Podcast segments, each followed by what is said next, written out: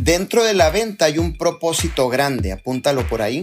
¿Por qué tú vendes el producto? ¿Por qué lo pones en manos de personas? Bueno, por esta simple y sencilla razón, porque hay necesidades que suplir ahorita mismo en la gente en cuestión de su salud. Ese es el número uno. Número dos, porque vas a crear nuevas relaciones en la amistad, vas a conocer gente nueva. Y tu negocio se trata de gente, tu negocio se trata de crear una red de personas. Entonces, ¿cómo tú las conoces? Obviamente poniendo ese producto en manos de las personas. Y es bien importante que tú puedas crear, obviamente, esa amistad y que no nada más se quede en una venta con un intercambio de dinero y dejarle el producto y no darle un seguimiento a la persona, no darte el tiempo de crear esa nueva amistad dentro de tu cartera de clientes y que en un futuro posiblemente va a ser tu nuevo o tu nueva socia que va a estar dentro de tu equipo y que juntos vamos a poder dejar obviamente un legado, cumplir metas, cumplir sueños, alcanzar más personas,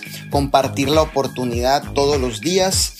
Esto se trata realmente de hacer, como dice mi mentor Armando Puyol, él dice que redes de mercadeo es Dice, yo tengo amigos por todo el mundo. Arman dice eso, me llevo muy bien con todos. Viajo por todo el mundo y lo más bonito es que ayudo a todas las personas por todo el mundo y les ayudo a ganar dinero a ellos. Y todos están felices y contentos.